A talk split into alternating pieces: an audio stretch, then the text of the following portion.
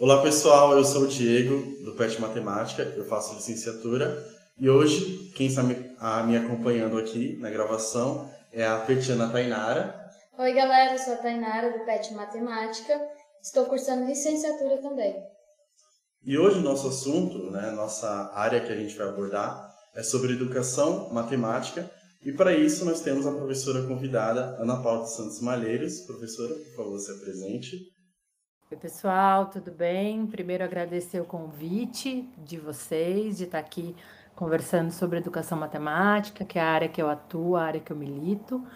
É, eu sou professora do Departamento de Matemática da Unesp de Rio Claro é, e sou formada em licenciatura em matemática, tenho mestrado, doutorado e livre docência em educação matemática.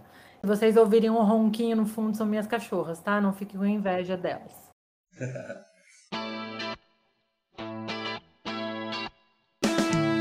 Seja bem-vindo ao PetCast Matemática, o podcast do Programa de Educação Tutorial de Matemática da Unesp de São José do Rio Preto.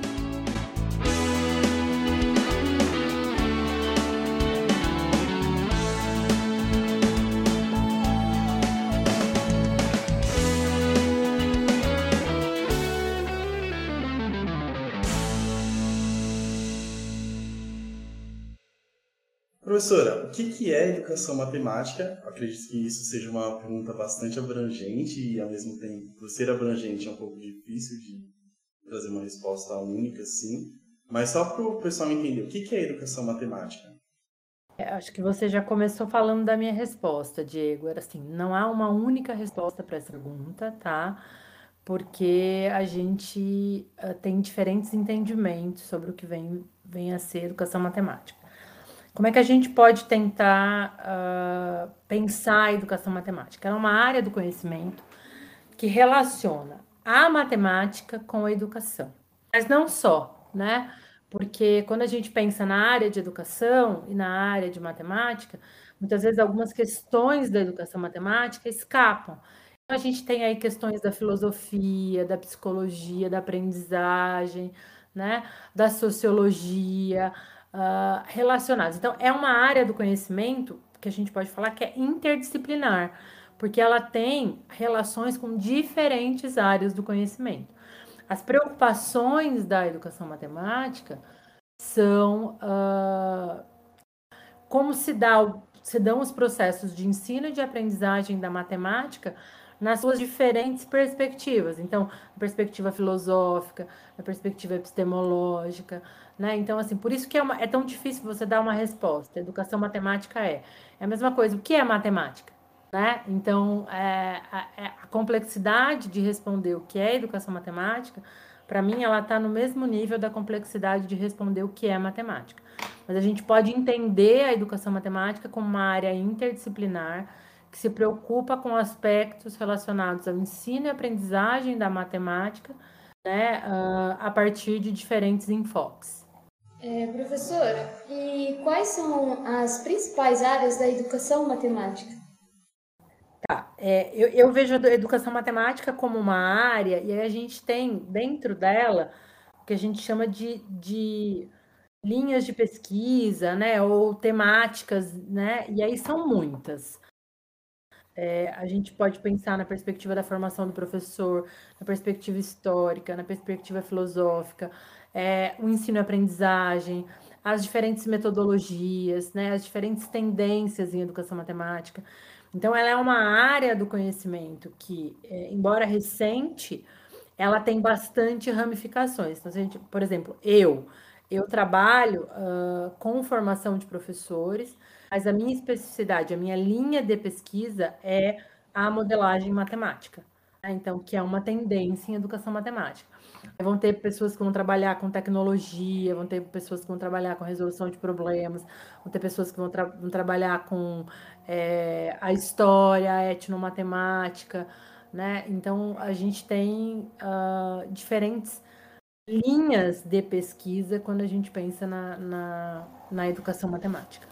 Já que a senhora falou um pouco sobre é, a área que a senhora atua, né, na pesquisa, que é a parte de modelagem matemática, senhora gostaria de explicar mais um pouquinho o que, que vem a ser é, modelagem matemática e coisas assim?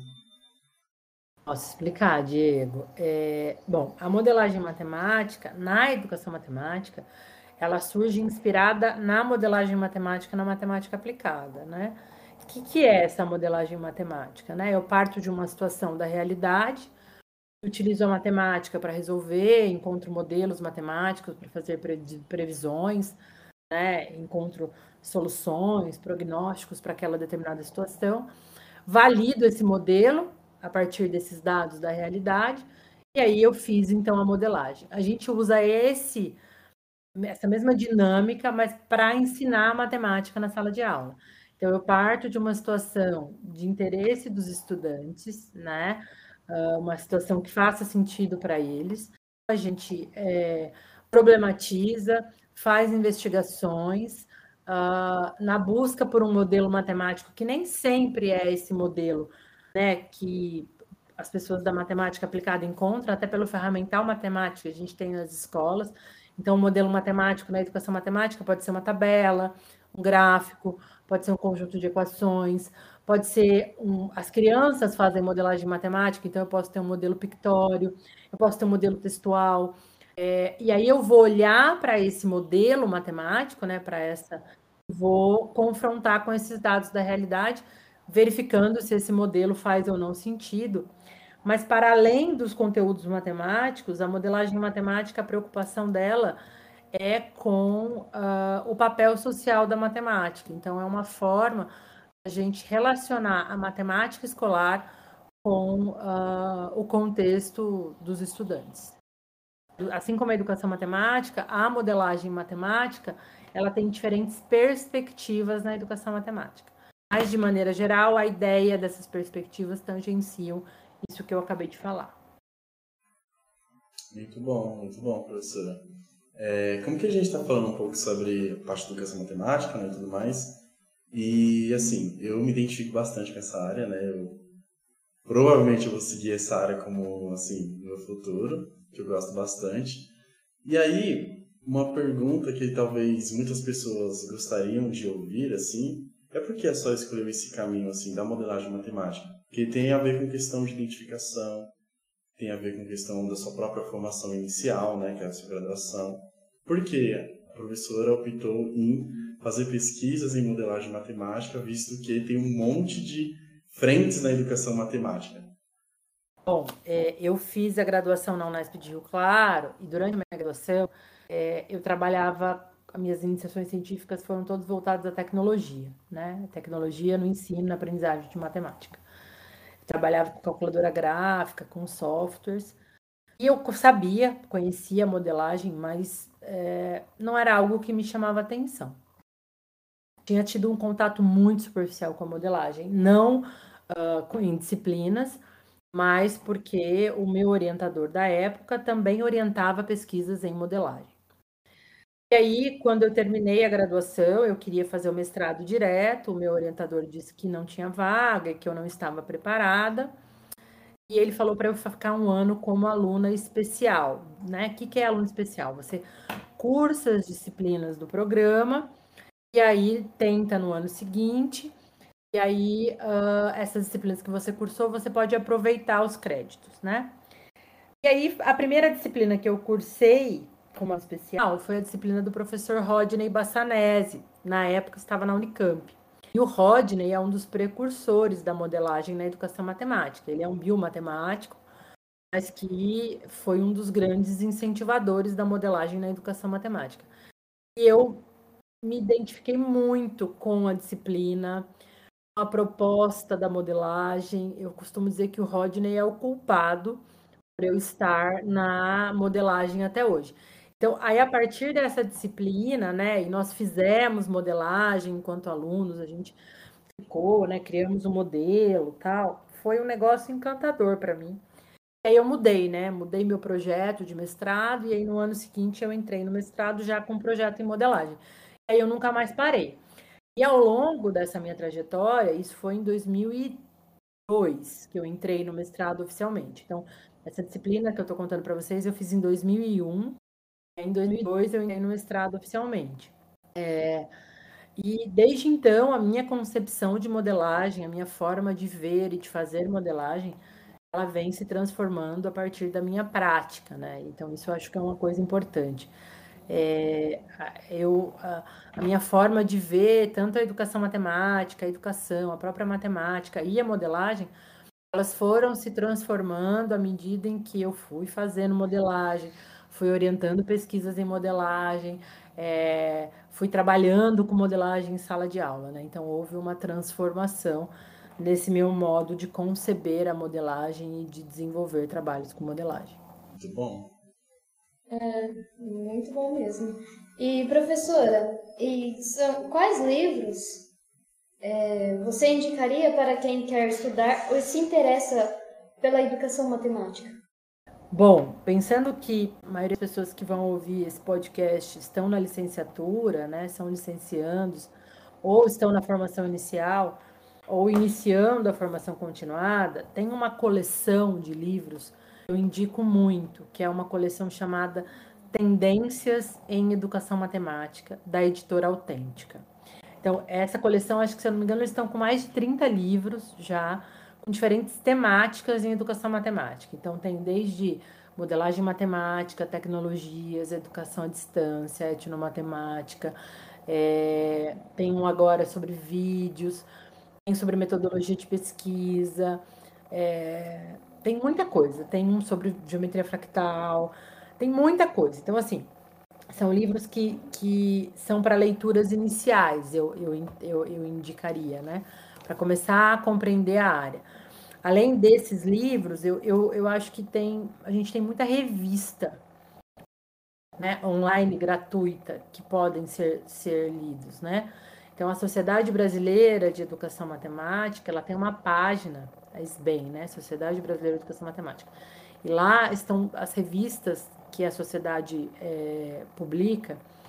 Tem uma que chama Educação Matemática em Revista, que é bastante propícia para professores, com algumas uns artigos é, que articulam a teoria com a prática. É, tem outras revistas como Bolema, como a Zetetiquet, a Acta, é, a Revemate, a Reensima, enfim. São muitas revistas, muitos periódicos na área, onde as pessoas podem encontrar textos relacionados com os temas de interesse. Porque, por exemplo, né, uma coisa que eu não toquei ainda, mas inclusão. Educação matemática e inclusão. Tem muita pesquisa, muita coisa. Né? Então, assim, e a gente tem, para além desses livros, né, na lição Tendências tem um livro sobre inclusão, a gente tem artigos, né, que são sínteses de pesquisas ou recortes de pesquisas que as pessoas podem ir se familiarizando com a temática, as temáticas de interesse. E, assim, embora não seja a pergunta, a pergunta se direcionar a livros, né, para quem está na faculdade, inclusive já fiz iniciação científica como professora, é uma coisa muito boa fazer iniciação científica, né? Porque você acaba tendo contato com alguns referenciais, né? E acredito que dá uma noção muito boa do que, que você pode fazer, assim, na sequência da sua primeira formação, que é a parte da graduação. Então, você pode ir com a iniciação científica, que eu tive, por exemplo, eu vi que eu gosto bastante da parte de educação matemática e é algo que eu provavelmente vou fazer é, daqui para frente, no mestrado, no doutorado, relacionado a isso. É, eu, eu vejo assim, Diego, eu acho que a, a gente tem que, né, ainda mais vocês que fazem curso integral, né, que, que tem a oportunidade né, de, de, de estudar né, durante o dia inteiro, não tem, a maioria de vocês não tem a obrigação de trabalhar, né, precisam trabalhar para se manter e estudar, eu acho que vocês devem a, a, a aproveitar todas as oportunidades que a universidade oferece para vocês. A iniciação científica é uma das oportunidades, a participação de proje em projetos como o PIB, de residência pedagógica, é, os núcleos de ensino, né, o PET, são projetos que eu acho que todos contribuem para a formação. A iniciação científica, em particular, eu vejo que é mais para a formação acadêmica, é uma iniciação à pesquisa, né? Mas é, eu vejo, por exemplo, com muito bons olhos a questão do PIBID, a questão do, da do residência pedagógica, que são é, complementações da formação. Né? Então, é, é, diferente, por exemplo, de estudantes que às vezes, por exemplo, vocês têm curso de matemática noturno. Muita gente que faz o curso noturno trabalha e aí não tem a oportunidade, né, por, por questões da vida mesmo, de participar desses projetos como quem está no, no, no curso integral. Né? Então, eu vejo com muitos bons olhos é, aproveitar as oportunidades que a universidade oferece para a gente sempre que possível, né? E a iniciação científica é uma delas. Eu acho que a iniciação científica ela ajuda a gente a conhecer melhor um pouco da área, né? Então, no caso aqui, educação matemática, o que, que é fazer pesquisa em educação matemática, né? Que, que são problemas da educação matemática, né? Que são diferentes dos problemas na matemática, dos problemas na matemática aplicada, né? E do fazer pesquisa nessas áreas também.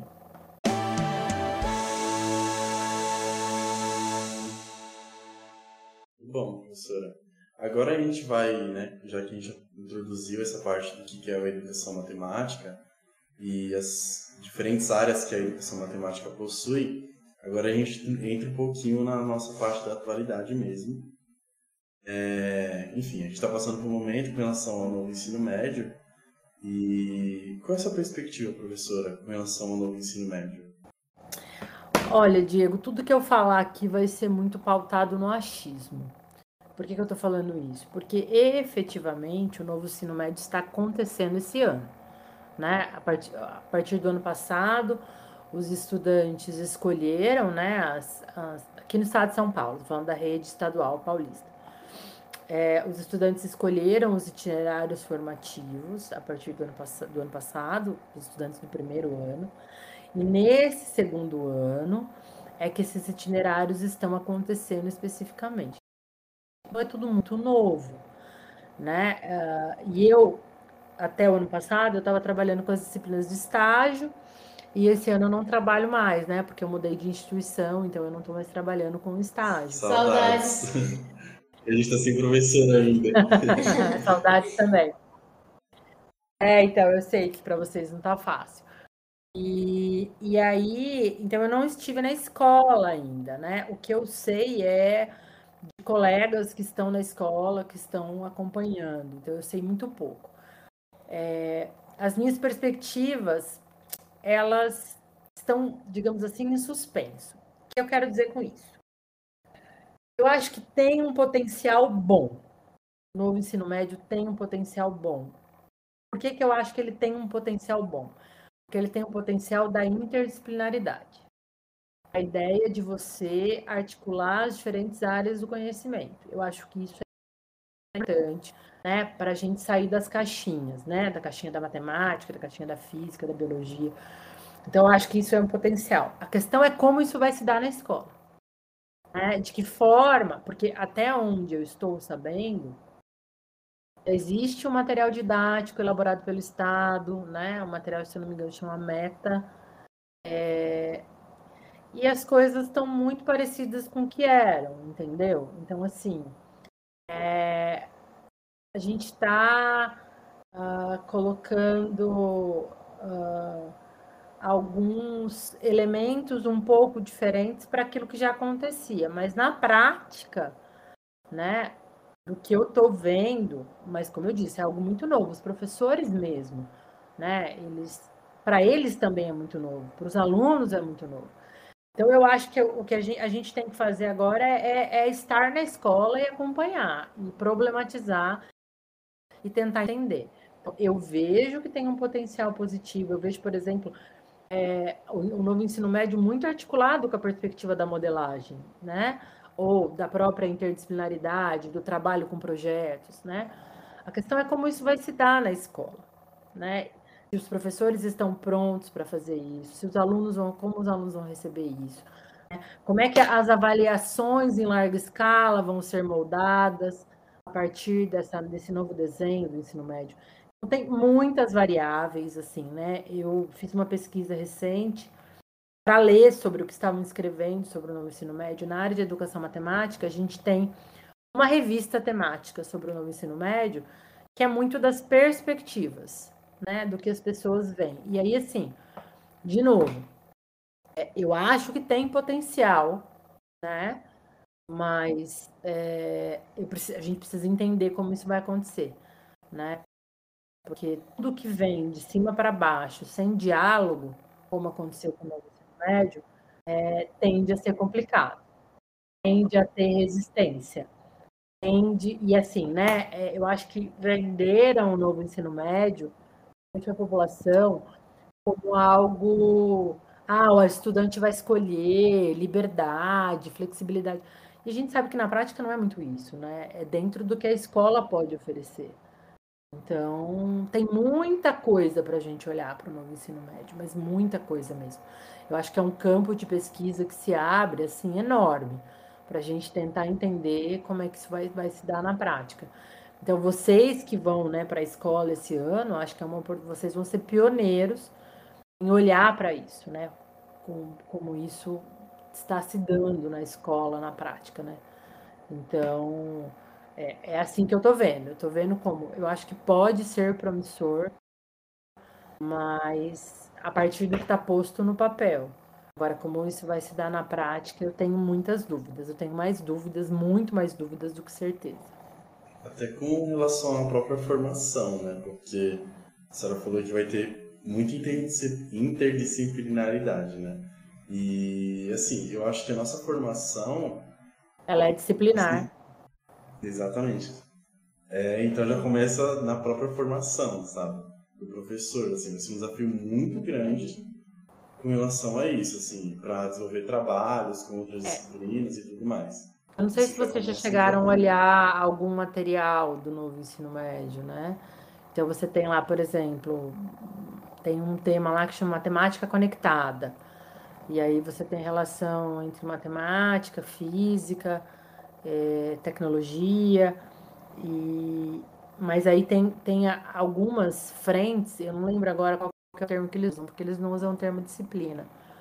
Frentes temáticas, não lembro direito o nome técnico que está lá no, no, no, documento. É, mas aí está dizendo quem é o professor indicado para trabalhar aquela disciplina. Então, por exemplo, algumas delas, a primeira opção é sempre o professor de matemática. Algumas, o professor de matemática é a segunda opção. Já pensando nessa formação, Diego. Mas a gente vai ter que mexer nessa formação, não vai ter jeito. A gente vai ter que começar a.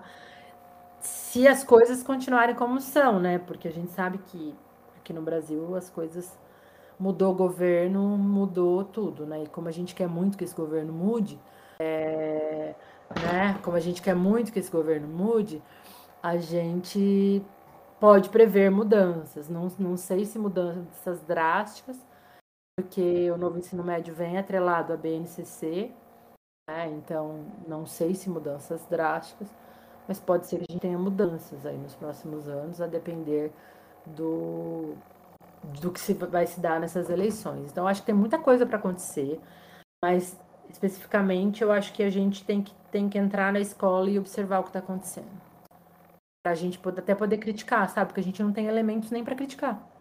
A gente não tem elementos para criticar. A gente precisa estar na escola, a gente precisa entender, e lembrando, né? Não é o que acontece numa escola pode não estar tá acontecendo em outra. Então a gente precisa estar nas escolas, entender como isso está se dando nas diferentes escolas, para a gente poder ter elementos para falar, porque a gente não tem.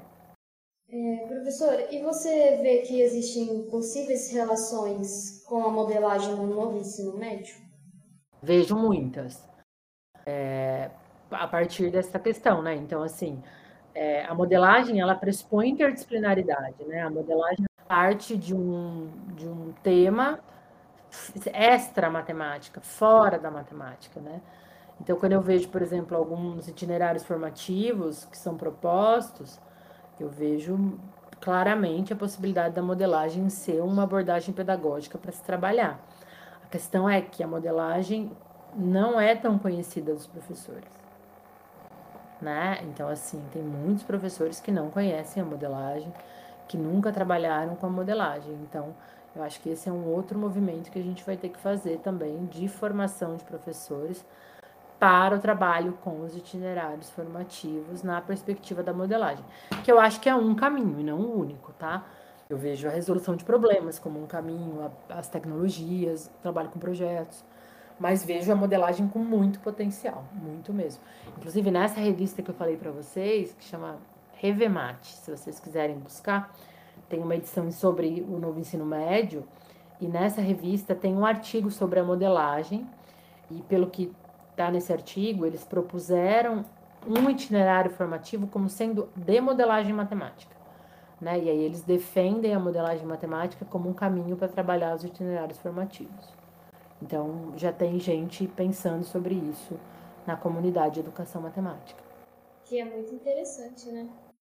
É, eu acho, mas a, a questão da modelagem, Tainara, é que a gente não consegue prever tudo, né? E, e assim, né? Por mais que a gente apresente o problema, apresente os dados, a forma como os alunos vão lidar com esses dados para chegar no modelo, ela geralmente é muito livre. Então, eu posso ter diferentes possibilidades numa sala de aula. E a gente sabe que a tendência do estado de São Paulo é ter uma educação engessada, né? A gente tem um conflito. Então, eu não sei como é que isso vai se dar nas escolas. É o que eu disse para vocês. Isso também está atrelado à questão próprias, da própria avaliação em larga escala. Como é que vai ser essa avaliação em larga escala agora com os itinerários formativos? Então, tudo isso, de certa forma, molda o fazer do professor na sala de aula. E, como eu disse, para mim está tudo muito em aberto, né? Porque a gente não sabe efetivamente como as coisas estão acontecendo né, na escola. Eu acho que a gente tem que ir para a escola para entender. Professora, é, diante de tudo isso que a senhora falou, né, do contexto brasileiro, da educação brasileira, qual é a sua perspectiva com relação à educação matemática? Né? Com esse novo ensino médio, para quem deseja seguir essa parte de linha de pesquisa de educação matemática, né, mestrado, doutorado, coisas assim. Qual é a sua perspectiva, professora? Conhecimento de educação matemática, modelagem? A pergunta é difícil, né, gente? Vocês estão fazendo pergunta de prova aqui, né? bom, a minha perspectiva com relação. Eu acho que a educação matemática é um campo, né? É uma área uh, de conhecimento que tem muito para evoluir, muito para conhecer e muito para saber, né? Quanto mais a gente estuda na educação matemática, eu acho que mais uh, lacunas a gente percebe que a gente tem para preencher, né? Então, por exemplo, a modelagem, né? Uh, dando um exemplo. Como é que é a modelagem com esse novo ensino médio? Essa é uma lacuna que a gente vai ter que entender. É, é algo que está se dando agora, né? Tem uma outra questão que a gente está aí saindo de uma pandemia, a pandemia ainda não acabou, né, gente? A gente está saindo de uma pandemia e o que a gente tem visto é, uh, são é, índices e índices que indicam defasagem muito grande dos alunos, né, com relação à aprendizagem. Como é que nós, professores, educadores matemáticos, vamos lidar, vamos lidar com isso? Qual o impacto disso daqui a 10 anos, se nada for feito? Né? Como é que nós, professores, vamos lidar com, com essas lacunas? Né? Então, eu vejo é, essas preocupações da educação matemática. Para além disso, eu acho que tem um, um, campo da educação matemática que tem muito né, a contribuir nesse, nesse momento, né? Assim, é algo que eu tenho pensado muito ultimamente, que é com relação à educação matemática crítica, né? O papel dessa criticidade na educação matemática, né? Há uma tendência em si identificar matemática exatas, né? A gente não questiona a matemática. Não, a gente tem que questionar, a gente tem que questionar, né? E a educação matemática crítica, ela vem nessa perspectiva de questionar, né? De, a matemática não é neutra, né? Então, a, a gente também tem que questionar. E, e como é que se dá isso na escola, né? Como é que a gente tem esse olhar crítico na escola? Como é que a gente consegue trabalhar de maneira crítica a matemática escolar, né? Então, eu, eu vejo esses caminhos aí como caminhos que, que são alguns dos caminhos, né, que devem ser é, investigados. Então, em termos de perspectiva, né, eu vejo isso. E aí tem questões, por exemplo, como é que é, como é que vai se dar o trabalho docente a partir dessas questões da pandemia? Como é que vai se dar o trabalho docente, né, da, do docente em matemática como é que o professor de matemática vai atuar frente aos desafios e à defasagem dos alunos? Então, acho que esse é um outro caminho que a gente vai precisar investigar, né? E assim como esses, tem muitos tantos outros das diferentes áreas. Eu estou falando daquilo que eu tenho trabalhado mais, né? Que eu tenho mais proximidade. Mas, por exemplo, o pessoal das tecnologias talvez tenha outras demandas e apresente outros caminhos. O pessoal que trabalha com questões mais filosóficas da educação matemática podem ter um olhar diferenciado e apontar outras perspectivas, né? Então, as perspectivas que eu aponto estão muito relacionadas com o meu fazer, né, uh, enquanto professora, orientadora e pesquisadora, né? Eu acho que a gente tem que é, tentar entender a escola como esse espaço pós-pandemia, né? Um espaço que a gente percebe, né, pelo pouco que eu tenho acompanhado, que tá difícil, né? Que a gente tem tá tendo muita violência na escola. É, então, como é que é dar aula nesse contexto, né? Por que, que essa violência está acontecendo? Isso vem da pandemia? Né? A gente não sabe. Então, assim, a gente está lidando com muitas incertezas nesse momento, né? E, e eu acho que fazer pesquisa nos ajuda a tentar clarear, tentar entender, né? E é tudo muito é, relacionado ao tempo em que estamos vivendo. Então, não dá para pensar hoje na escola sem retomar a pandemia. Porque a gente teve uma, uma, uma, desigualdade muito grande, né? A gente teve alunos com acesso à internet, computadores bons, pais presentes, estimulando. A gente teve aluno que Malemar tinha um celular em casa para três, quatro e usando dados acabavam antes do mês acabar. Então, é, com, é de, de, dessas desigualdades que a gente está falando, né? Professor, e quais dicas você dá para quem deseja estudar educação matemática e seguir a carreira acadêmica? Nossa, que pergunta. Bom, eu acho que tem que ler muito, tem que tentar. Quem quer seguir carreira acadêmica, eu acho que buscar uma iniciação científica para tentar identificar se é isso mesmo que quer acho que é importante, tá? Porque às vezes as pessoas acham que querem a carreira acadêmica e não é isso mesmo que quer, né? Uh, ah, para começar a se familiarizar com fazer pesquisa. Então, acho que aí a iniciação científica é fundamental. Mas quem quer conhecer mais a educação matemática, eu sugiro muito ler artigos, participar de eventos. Né? A gente vai ter agora no meio do ano um evento que é o maior evento da educação matemática que chama Encontro Nacional de Educação Matemática, ele vai se dar de forma remota, o Enem. É, é um evento muito grande para professores, licenciandos e pesquisadores. Então, eu acho que participar de evento é importante, assistir palestra quando tiver oportunidade, por exemplo, na SEMAT, né? É, e conversar, conversar com as pessoas, conversar com os professores, para tentar encontrar um caminho, porque de repente, por exemplo, eu trabalho com modelagem. E a pessoa não está interessada em modelagem, mas ela está interessada em outras coisas. Então, a partir da conversa, você pode indicar um livro, você pode indicar um artigo, um vídeo, para que essa pessoa possa começar a se familiarizar melhor com a área, né? A internet é, é um mar, né, de coisas. Então, eu entendo que é, o caminho é a pesquisa, a leitura e o diálogo. Eu acho que são os três caminhos aí para para quem quer seguir carreira.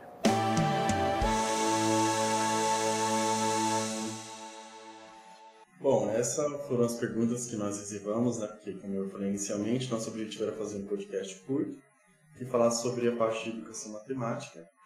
É, a gente vai encerrar. Antes de encerrar, alguém quer fazer uma consideração final? A, a Tainara, a professora?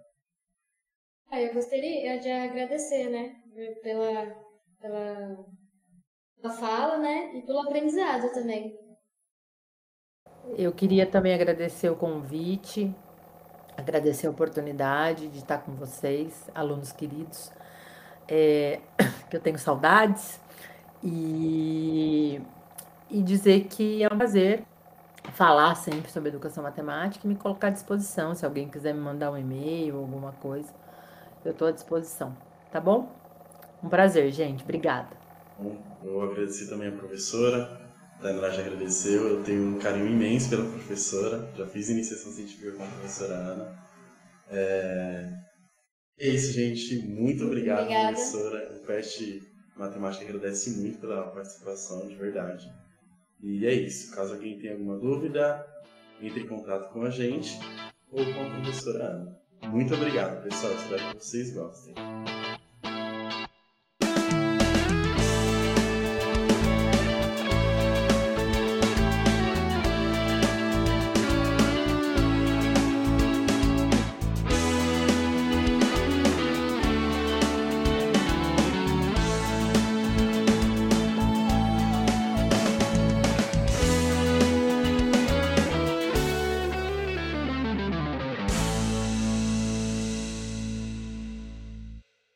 Tchau, gente. Obrigada.